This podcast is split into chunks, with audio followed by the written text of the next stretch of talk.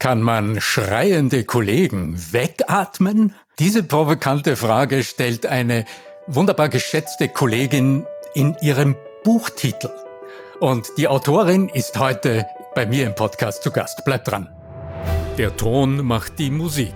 Der Podcast über die Macht der Stimme im Business. Mit Arno Fischbacher und Andreas Giermeier. Für alle Stimmbesitzer, die gerne Stimmbenutzer werden wollen. Dein Erfolg im Job hängt immer wieder davon ab, wie erfolgreich du präsentierst oder referierst, vielleicht auch erklärst, verkaufst oder verhandelst. Hol dir den Turbo für deine Überzeugungskraft in meinem Workshop Die Macht der Stimme im Business. Überzeugen in Vortrag, Video und Zoom-Call. Hol dir deinen 75 Euro Bonus bei Buchung mit dem Rabattcode Podcast. Alle Termine, Infos und Buchung auf arno-fischbacher.com Termine. Da scrolle ich vor einigen Wochen durch meine Inbox in meinem Outlook und sortiere Spreu vom Weizen, lösche E-Mails und plötzlich, ups, ich war richtig angewurzelt in diesem Moment, denn da sah ich ein abgebildetes Buchcover mit einem so hervorragenden Buchtitel, dass ich wirklich angewurzelt äh, stehen geblieben bin und mir sofort in diese E-Mail hineingeklickt habe. Und was sehe ich? Meine geschätzte liebe Kollegin Manuela Jakob Niedballer hat ein Buch geschrieben und ihr werdet gleich merken, wenn ich euch den Titel verrate, der da heißt, den schreienden Kollegen kann man nicht wegatmen.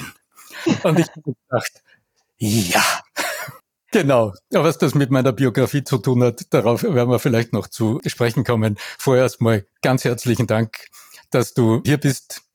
Liebe Manuela, ich freue mich ungemein, dass du zu Gast bist und uns heute einiges über dein Buch erzählst, über die Hintergründe und natürlich insgesamt über deine Arbeit.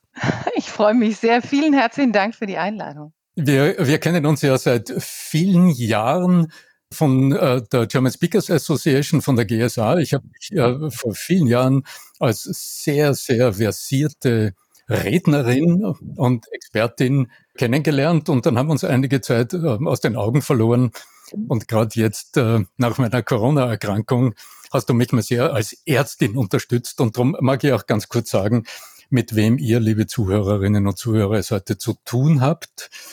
Frau Dr. Med Manuela Jakob Niedballer, du bist Ärztin, aber du bist nicht einfach nur Ärztin, sondern du bist Fachärztin der Arbeitsmedizin, du bist Betriebsärztin für die Regierung Oberfranken, also quasi im offiziellen Auftrag lese ich mit Neugier und Interesse. Und du betreibst und leitest mit deinem Mann eine orthopädisch-chirurgische Praxisklinik. Mhm also wenn ich das so lese, wie, also angenommen, dich fragt jemand, äh, stellen Sie sich doch bitte kurz vor, ja, was sagst du dann? Ich bin die Ärztin, die Menschen und Unternehmen gesund macht. Oh. Ich denke, ja. dass das eine oder das andere nicht geht. Und danke für die tolle Einführung, freue ich mich wirklich sehr, bedeutet mir auch viel.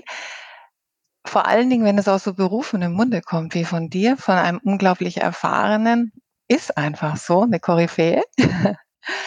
Und ich habe tatsächlich für viele Jahre im In- und Ausland in Kliniken gearbeitet und habe festgestellt, wenn jemand mit einem Herzinfarkt zu mir kam, den habe ich in sieben Tagen wieder fit gehabt.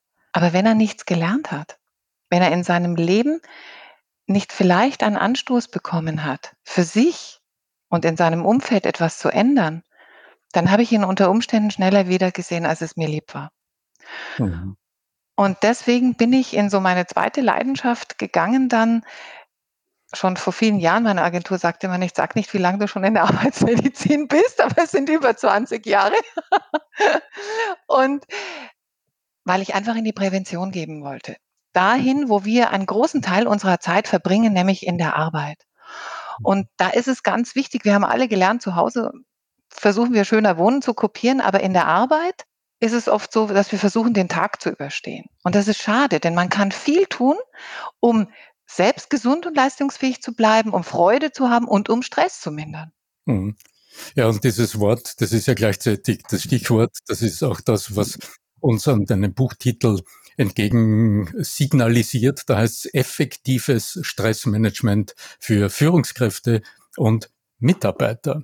Jetzt äh, habe ich mit großem Spaß in dein Buch hineingelesen. Das ist so unfassbar lustig zum Lesen. Also es ist ein, ich finde es als sehr fundiert, das sind unglaublich schlaue Dinge, die du, über die du hier schreibst und wohl strukturiert und unglaublich klug gegliedert, also wunderbar erfassbar, auch von der Aufmachung des Buches her. Das Buch hat 240 Seiten und wenn ich, der ich ja selbst auch bereits Bücher am Markt veröffentlicht habe. Ich erinnere mich, ähm, wenn dann der Verlagsvertrag vorliegt und man mhm. weiß, jetzt muss man bis zu einem gewissen Termin eine bestimmte Anzahl von Seiten füllen, sind wir dann nicht schon mitten in diesem Thema? Für mich war es tatsächlich die Herausforderung, kürzer zu schreiben als ich eigentlich wollte.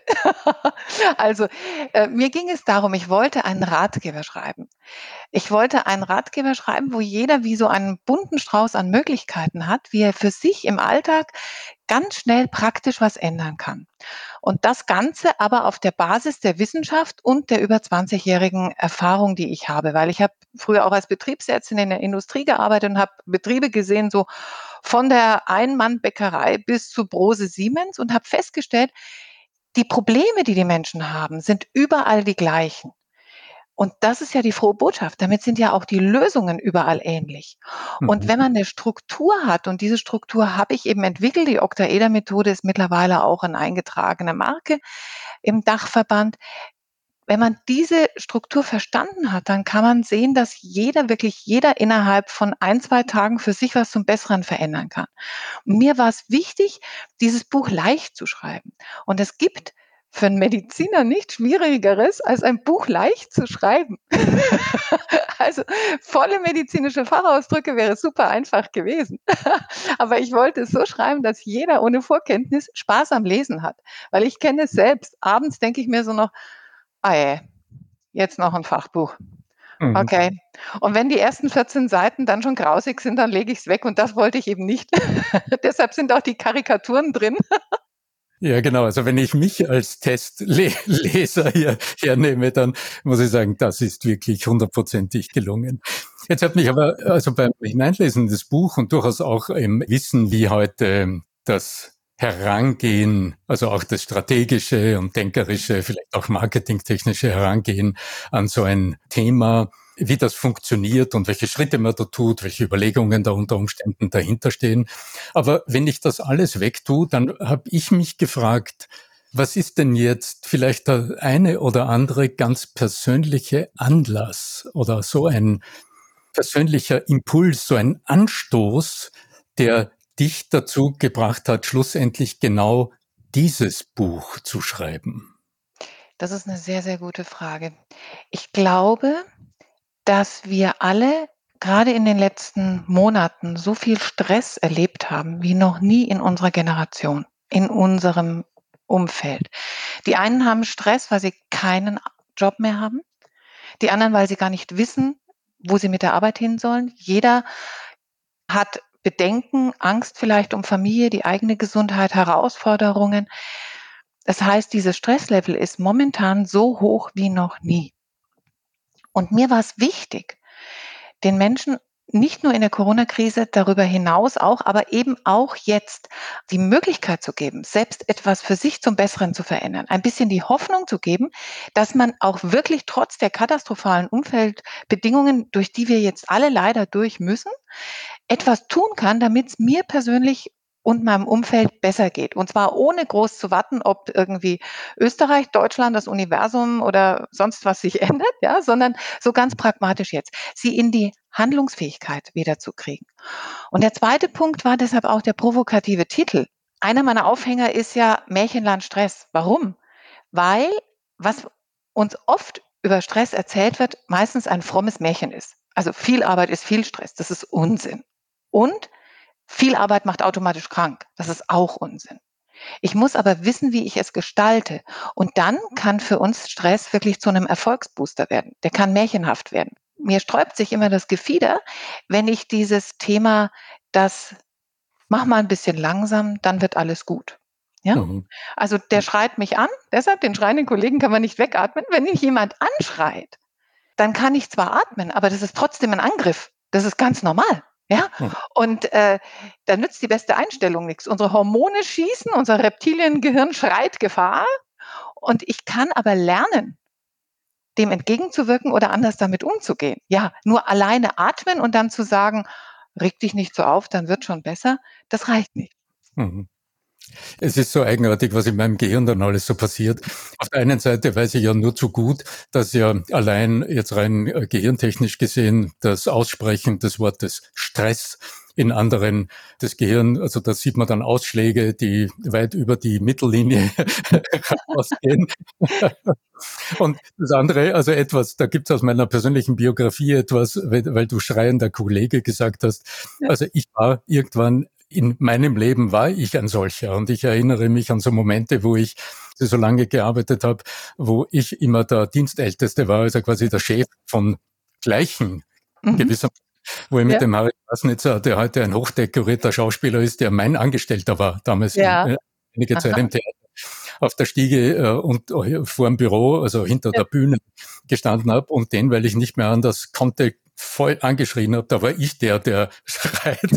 Ja. ja. auch nicht klein beigegeben. Also ich habe damals in der eigenen Führungsrolle also leidlich erfahren, wie das mangelhafte Umgehen mit all dem, was du hier in deinem System so schön beschreibst, was das an Auswirkungen hat. Also da bin ich ganz bei dir. Ich bin ja auch seit vielen Jahren in Führungspositionen und ich persönlich habe alle Führungsfehler gemacht, die man machen kann. Ja, also alle. Davon einigen erzähle ich ja auch im Buch und das möchte ich eben den Lesern ersparen. Denn so interessant es ist, Mediziner brauchen anscheinend alles Mögliche in ihrer Ausbildung, aber die Kenntnis, wie man mit Menschen umgeht, scheint nicht so wirklich dazu zu gehören. Jedenfalls haben wir es früher nicht gelernt. Ja, und das ist aber genau der Punkt. Es ist so relativ einfach, wenn man ein System hat und weiß, wie es geht. Und das ist das, was ich eben durch dieses Buch vermitteln möchte. Es ist kein ähm, heiliger Gral oder ein unerreichbares Ziel, sondern jeder von uns führt ja in einer gewissen Weise. Ob ich jetzt Schauspieler führe, Mitarbeiter, ein Team, ein Projekt, ob ich selbstständig bin ob ich eine Familie habe, als Trainer in einem Fußballverein Jugendliche führe, ob ich irgendwann meine älteren Eltern an der Hand nehmen und führen muss, ja? Also mhm. jeder von uns hat in gewissen Bereichen Führungsfunktion. Und das Schlimme ist ja meiner Meinung nach, dass wir alle nie gelernt haben zu führen. In der Regel haben wir nicht gelernt zu führen. Und was funktioniert denn wirklich? Und deshalb so die weisen Menschen sind die, die alle Fehler schon gemacht haben. Und so lange wollen wir ja nicht warten.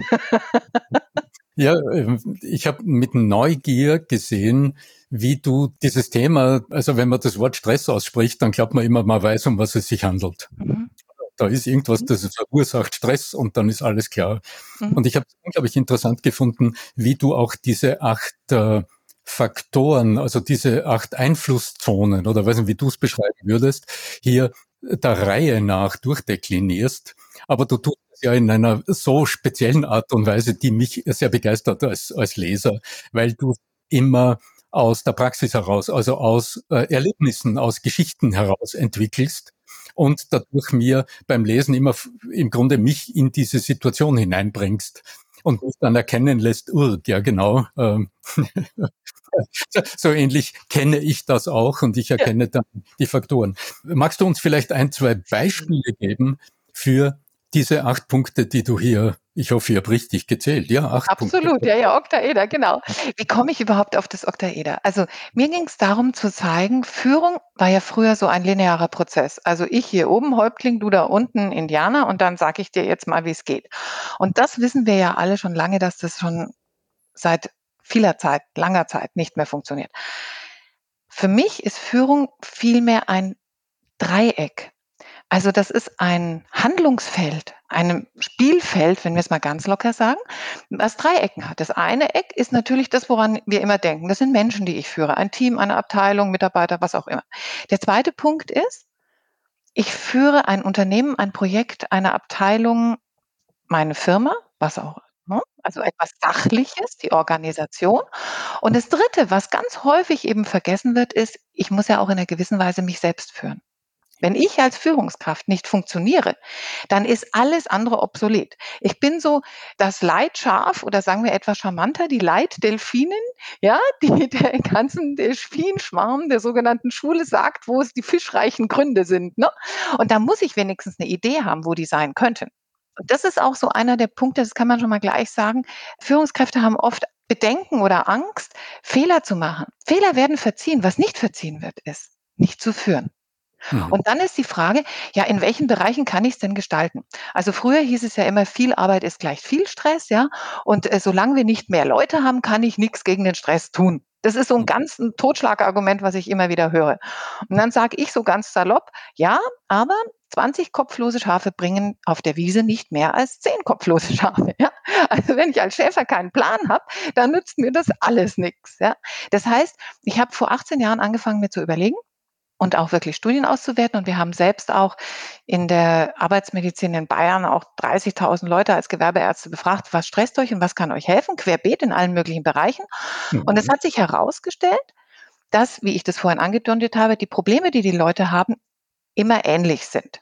Und es gibt auch ähm, Befragungen von der Bundesanstalt für Arbeitsschutz und so weiter. Was sind denn die Top 3 Stressoren? Die Top 3 Stressoren sind hoher Termin- und Leistungsdruck, Okay, hm. das kennen wir. Ständig gestört und unterbrochen. Das können wir auch. Und Multitasking. So, das können manche von uns. Und jetzt sagt man, naja gut, das ist halt Gott gegeben. Nee, ist es nicht. Also einen hohen Termin- und Leistungsdruck, den habe ich, den werde ich auch nicht komplett weg diskutieren können. Denn wenn wir heute alle zwei Drittel aller Aufträge ablehnen, dann haben wir nächstes Jahr vielleicht weniger Stress mit Aufträgen. Aber ob wir dann überhaupt noch Aufträge haben, ja, und insgesamt weniger Stress, das glaube ich nicht. Also das heißt, Termin- und Leistungsdruck, da kann ich organisatorisch was tun.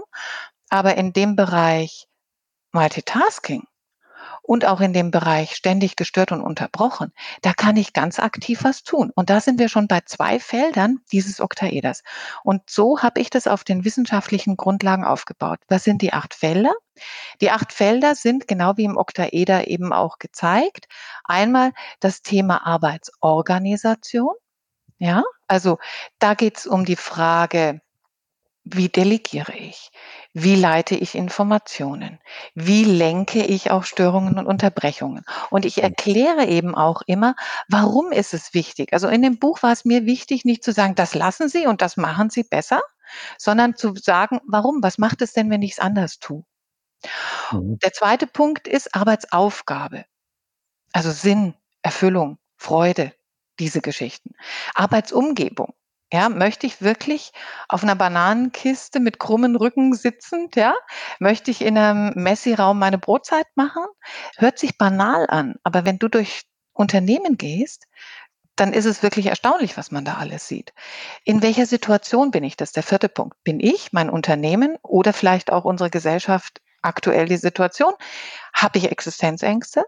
Habe ich Angst, dass ich entlassen werde? Habe ich prinzipiell ein Problem? Das hat auch Einfluss. Und wie gehe ich damit um? Dann die sozialen Beziehungen.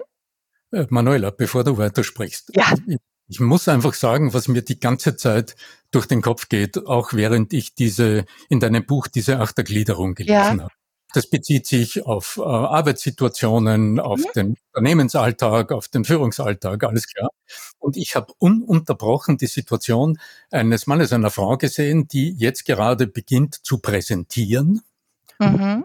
Und bei jedem dieser acht Punkte könnte ich eine Menge aufpoppender Gedanken sagen, die dort mhm. dazu. Also wie gestalte ich mein Umfeld, wenn ich präsentiere? Wie mhm ist denn meine Strategie? Wie gehe ich mit Störungen um, zum Beispiel? Genau. Wie viel denke ich, während ich präsentiere, gleichzeitig an das, was ich noch alles erreichen will oder so weiter?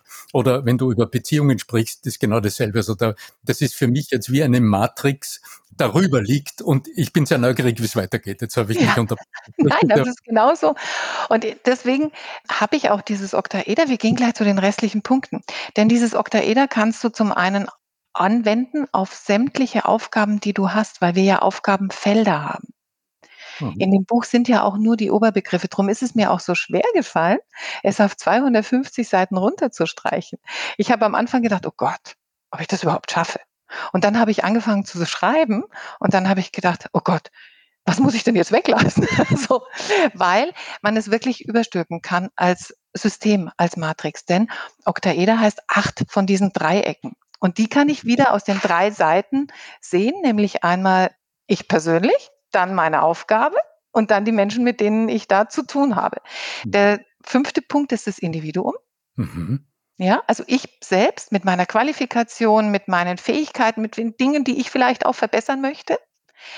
Dann ein weiterer Punkt ist das Thema, was ist denn eigentlich Führung an sich? Was ist gesunde Führung? Was ist gute Führung? Mhm. Und dann das Thema der Gratifikation. Das heißt einfach, wofür arbeiten Menschen? Mhm. So, und jetzt habe ich dieses System und man kann es so ein bisschen vergleichen, das erzähle ich in dem Buch auch, wie mit einem Fass. Wenn du ein Fass hast mit Schokolade, Rotwein oder Gin, an unseren lieben Freund Martin, genau. wo läuft der kostbare Saft raus? Da, wo die Daube am kürzesten ist. Also die kürzeste Latte im Prinzip. Mhm. Und was ich ganz häufig erlebe, ist, dass ich in Unternehmen komme, die in einigen dieser Bereiche des Oktaeders schon ganz viel gemacht haben. Also letztens war ich bei einem, der hat gesagt, jetzt habe ich einen eigenen Koch eingestellt. Und einen Billardtisch haben es auch. Und überdurchschnittlich bezahlt werden es eh. Mhm. Und ich kriege trotzdem keinen und die da sind, laufen mir weg. Und mhm. das ist so ungefähr, als ob ich dieses Thema Stärken, Stärken bis zur Unendlichkeit dekliniere. Also der mhm. hatte sicherlich Stärken in diesen Bereichen. Aber die anderen Faktoren. Hat die anderen nicht gesehen.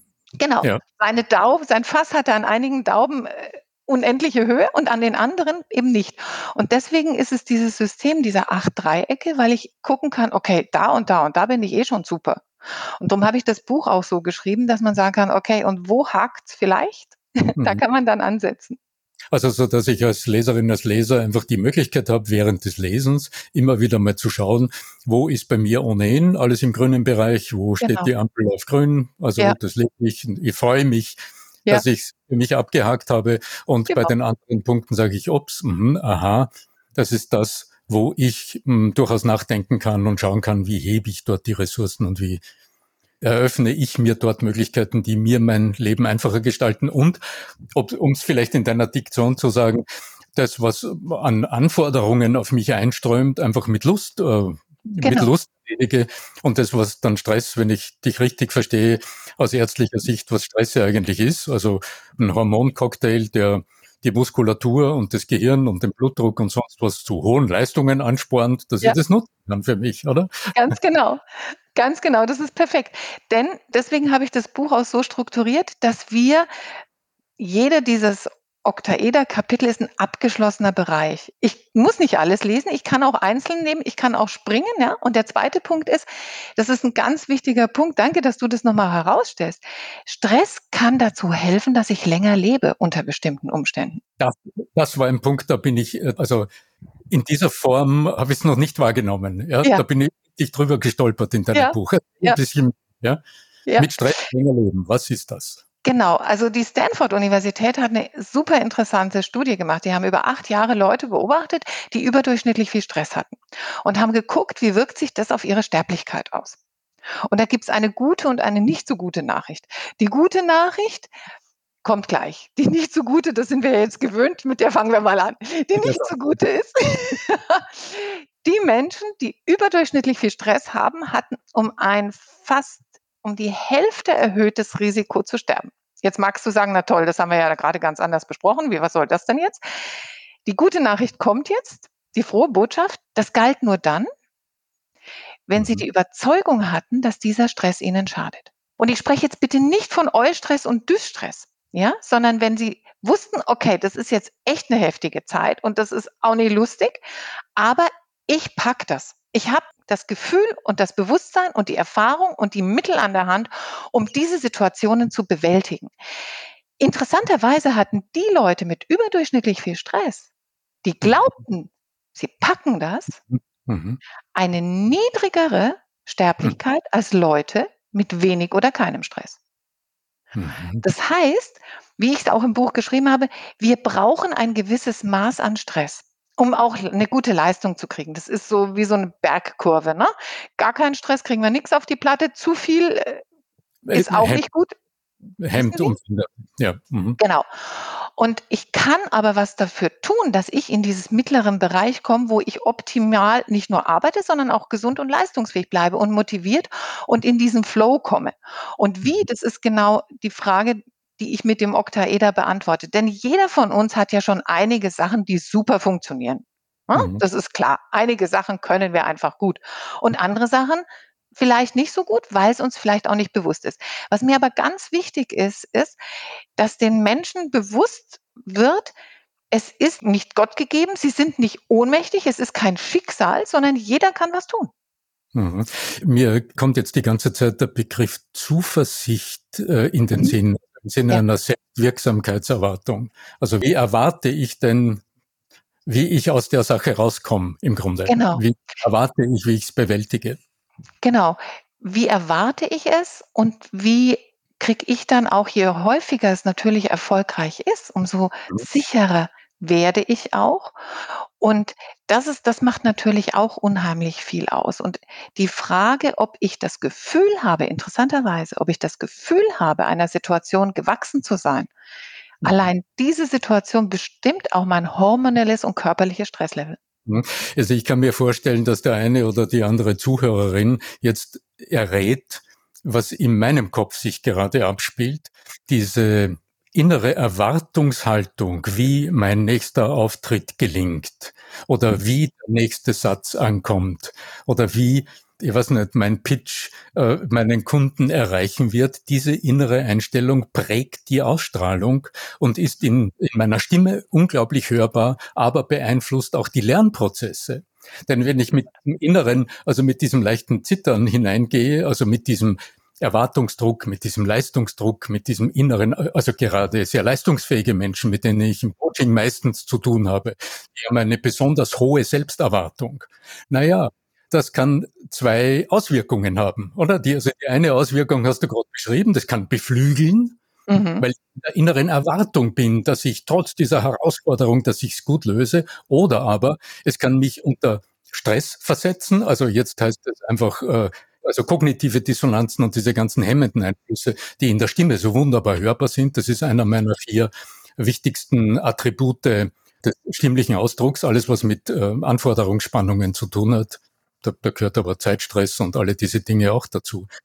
Das, also das läuft in meinem Gehirn gerade ab und ich kann mir vorstellen, dass die eine oder andere Podcast-Hörerin, die meinen Podcast schon länger verfolgt, ahnt, was da jetzt gerade in meinem Kopf sich, sich abspielt.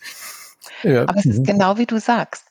Es ist ja, unser Körper und unsere Stimme lügen ja nicht. Mhm. Es ist ein Unterschied zwischen Lampenfieber, das ja jeder hat. Ich denke an Udo Jürgens, der ja gesagt hat, wenn ich kein Lampenfieber mehr habe, dann trete ich nicht mehr auf. Ja, ja wird ein Respekt vom Publikum verloren, genau. Ja. Mhm. Genau.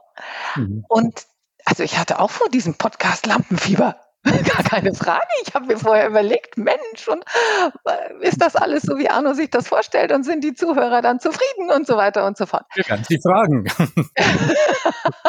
ich kann einfach dazwischen, das ist ein Aufruf an euch, die ihr genau. zuhört. Also spart bitte nicht mit Feedback.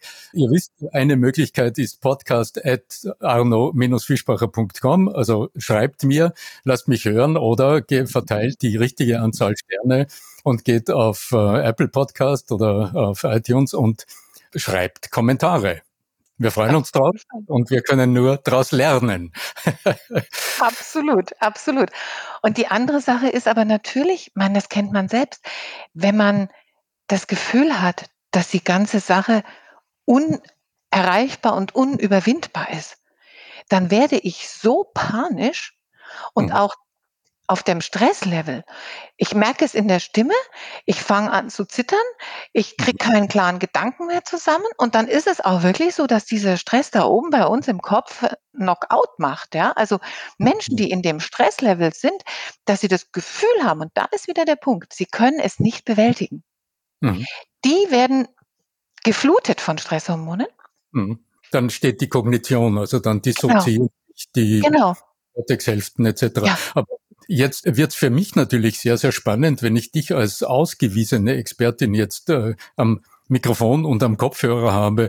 Was sind denn aus deiner Sicht, also ich sag's mal anders, wenn jetzt einer von unseren Zuhörern, eine Zuhörerin sagt, na ja, aber ich hab Stress, wenn ich vor der Gruppe stehe, so wie ich das so oft höre.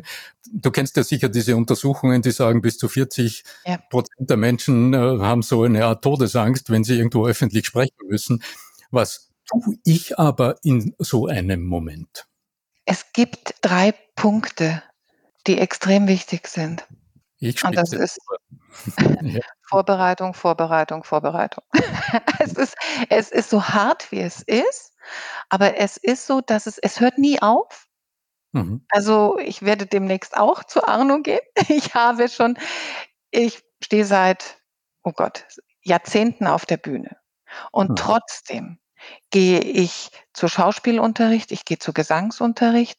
Ich war früher im Ballett, ich habe alles an Bühnenausbildung versucht mitzunehmen, was geht und höre nie auf, weil trotzdem ist es nicht perfekt. Aber je öfter ich übe und wenn es mental ist, mhm. wenn ich es mir vorstelle, ja, äh, das bringt schon was. Denn je häufiger ich eine Situation durchspiele, und da kommen wir jetzt zu etwas, was fürs Gehirn ganz interessant ist. Neue Dinge sind stressig, weil sie über die Großhirnrinde gehen. Okay? Mhm. Also wenn ich etwas entscheiden will oder etwas ganz neu ist, dann ist es stressiger als etwas, was eine Routine und eine Gewohnheit ist. Mhm. Und das Verrückte ist, dadurch, dass es über die Großhirnrinde geht, ist es auch noch unheimlich störanfällig und energiefressend. Okay, mhm. also das ist äh, so Ganz insgesamt. Wie viel Prozent der Energie genau dieser Teil des Gehirns verbraucht? Genau.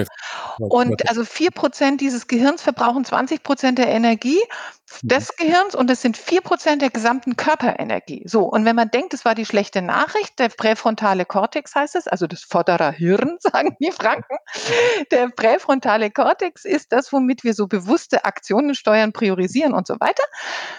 Nee, die schlechte Nachricht kommt jetzt, der ist nach einer Stunde zerschossen von der Energielevel. Dann musst du den wieder aufbauen mit Zucker oder was weiß ich. So. Um Routinen zu entwickeln, musst du etwas ganz häufig üben. Mindestens 49 Mal erfolgreich. Das kann auch vor dem Spiegel sein. Das kann auch eine Stoffpuppe sein, die ich mir hinsetze. Was ich vor dem Spiegel schon Auftritte geprüft habe, das geht, das geht auf gar keine Kuhhaut, ja. Und dann ist es noch mal schlimmer, wenn ich mich selbst dabei filme. Aber ich will ja, ne, so. Aber je häufiger ich das mache, umso tiefer tropft es tatsächlich auch Mhm. organisch im Gehirn, denn unser Gehirn ist ja so aufgebaut, es sieht von außen aus wie eine Walnuss und je weiter außen, umso neuer, umso mhm. bewusster und umso energiefressender. Und je weiter innen, umso unbewusster, umso automatisierter und umso mehr Basalganglien, ne, umso mehr reflexhaft und weniger energiefressend. So, mhm. also Routinen sind deutlich stressresistenter. Darin liegt ja im Grunde auch die Herausforderung, wenn es ums Sprechen geht, also um diese unendlich ganz tief abgespeicherten Handlungsroutinen, sind im Grunde Bewegungsroutinen, die da abgerufen werden, die von äußeren Reizen oder von inneren Reizen los getriggert werden. Ja? Und ähm, denen kommst du im Grunde nur zu Leibe, wenn du neue Routinen, so wie du es gerade beschreibst, einfach trainierst. Genau. Ja, also dann komme ich mit meinen Sprüchen aus dem Spitzensport und sage, übe nie im Wettkampf. Such dir also alltägliche Gelegenheiten, wo dein Leistungsdruck auf Level auf Null ist. Also wo du alleine bist, wo du vielleicht in unprätentiösen Situationen mit irgendjemandem etwas ausprobierst, der nichts davon weiß. Es kann dann auch ein bisschen Spaß machen. Kann. Das immer bei, bei Trainingsroutinen. Ist übrigens lustig. Ich habe mir deine acht Punkte noch einmal mhm. angeschaut in Hinblick auf ähm, diese zum Beispiel Präsentationssituation. Mhm. Und ich sehe unglaublich viele Punkte, wo bei mir Rufzeichen aufpoppen. Also du schreibst von überprüfe deine Aufgaben. Was ist jetzt die mhm. Aufgabe? Bin ich gut oder geht es darum, jemanden zu erreichen? Punkt zwei, den organisatorischen Rahmen. Gestalte ich's oder gestaltet es die Situation? Und dann Rest. Die Umgebung. Wie weit bestimme ich meine eigene Umgebung? Richte ich genau. mir das so her, wie ich's will?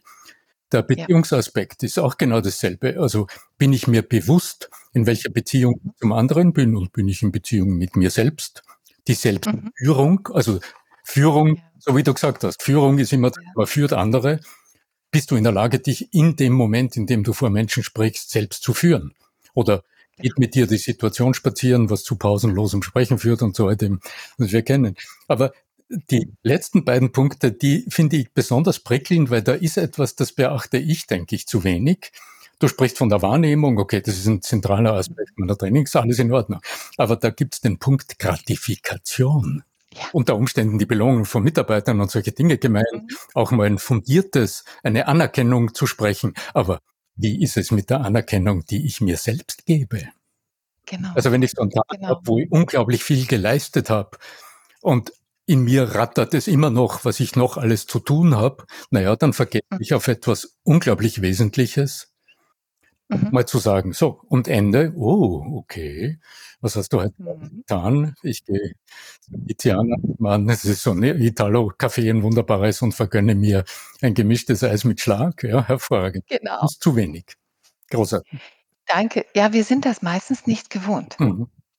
Weil bei uns gibt es ja in der Kultur das, äh, den Spruch, Eigenlob stinkt. Mhm. Ja, also das ist, man lobt andere, mhm. aber man selbst lobt sich nicht, weil sonst ist es hu hu hu. Mhm. Ich denke aber, das ist etwas, was wir wirklich brauchen auch, denn je mehr du leistest, umso mehr wird auch oft vorausgesetzt und auch von dir selbst vorausgesetzt. Mhm. Da sind wir in dieser Spirale drinnen, oder? Genau, die. Genau. Und wir setzen es so stillschweigend voraus, dass wir so funktionieren. Mhm. Und ähm, ich gehe dann manchmal auch noch dazu, dass ich sage, es ist auch nicht selbstverständlich, dass unser Körper so funktioniert, wie er funktioniert. Mhm. Das ist auch so ein Punkt, ja. Also ich bin ganz bös mit Shitstorms überhäuft worden, weil ich auf einem Podcast beziehungsweise auf einem YouTube-Video gesagt habe, trotz aller Anforderungen und schwierigen Situationen bin ich überzeugt, dass jeder von uns jeden Tag einen Grund hat, dankbar zu sein. Mhm. Mhm. Und da kamen ganz böse Kommentare. Ich stehe trotzdem dazu, denn man kann mir glauben, in meinem ähm, biblischen Alter bin ich sowohl mit gesundheitlichen als auch finanziellen als auch familiären und Schicksalsdingen äh, konfrontiert gewesen, die will ich gar nicht ausbreiten und die möchte ich auch niemandem zumuten. So. Und trotzdem, hm. oder gerade deswegen, denke ich, hm. haben wir alle so viel Glück, mhm wenn wir es auch zum Teil bewusst wahrnehmen. Ist es das, dass wir heute ein schönes Interview haben, dass wir einen schönen Podcast haben, dass wir einen Beruf haben, der uns erfüllt? Mhm. Ja? Mhm. Ist es das, dass wir gesund genug sind, dass wir heute Abend ein Glas Wein mit unserer Familie trinken können, eine Tasse Schokolade, irgendwie im Sonnenuntergang spazieren gehen können, ja? Wir können es genießen und äh, genau. im Grunde wertschätzen, dass es ist und Dankbarkeit und Demut, das sind diese beiden Werte oder wie soll man sagen, diese beiden inneren, inneren mhm. Gestaltungsmöglichkeiten, in denen unglaublich genau. viel Schätze, ja. Schätze ruhen. Ja. Manuela, äh, ja. ich kann mir vorstellen, dass unsere Zuhörerinnen und Zuhörer noch auf, vielleicht auf diesen einen Praxistipp warten, auf dieses eine ganz konkrete, das du uns noch mitgeben magst, bevor ich nochmal auf dein Buch hinweise und auch darauf, dass natürlich in den Show Notes und auch auf arno-fischbacher.com slash podcast das Buch verlinkt ist und so weiter und der Link zu deiner Webseite gesetzt ist. Danke. Das eine Highlight, wenn Sie ihr wirklich etwas gegen den täglichen Stress in eurem Leben machen wollt, und ich würde euch eine Sache ans Herz legen, mhm. dann wäre es die, versucht 30 Minuten störungsfrei am Tag für euch einzurichten. Für die eine wichtige Aufgabe, die Vorbereitung einer Rede, die Präsentation bei einem Kunden, die Vision einer neuen Geschäftsidee, was auch immer. Kein Handy, kein Twitter, kein WhatsApp, keine Besuche, kein Telefon, kein E-Mail, gar nichts. 30 Minuten fokussiert bringt sehr, sehr viel Energie, senkt euer Stresslevel und lässt euch viel mehr schaffen. Ganz wunderbar. Frau Dr. Manuela Jakob Niedballer, das Buch heißt Den schreienden Kollegen kann man nicht wegatmen. Effektives Stressmanagement für Führungskräfte und Mitarbeiter. Das Buch ist bei Wiley erschienen in den Show Notes und auf meiner Webseite sind die entsprechenden Links zu finden. Ich sage ganz herzlichen Dank, liebe Manuela, für dieses tolle Gespräch Ich danke dir. Es hat mir sehr, sehr viel Freude bereitet. Ganz toll. Herzlichen Dank. Und bleibt bitte alle gesund. Ja, ja, das wünsche ich dir auch und mir selbst auch. In diesem Sinne, möge die Macht der Stimme mit euch sein. Euer Arno Fischbacher.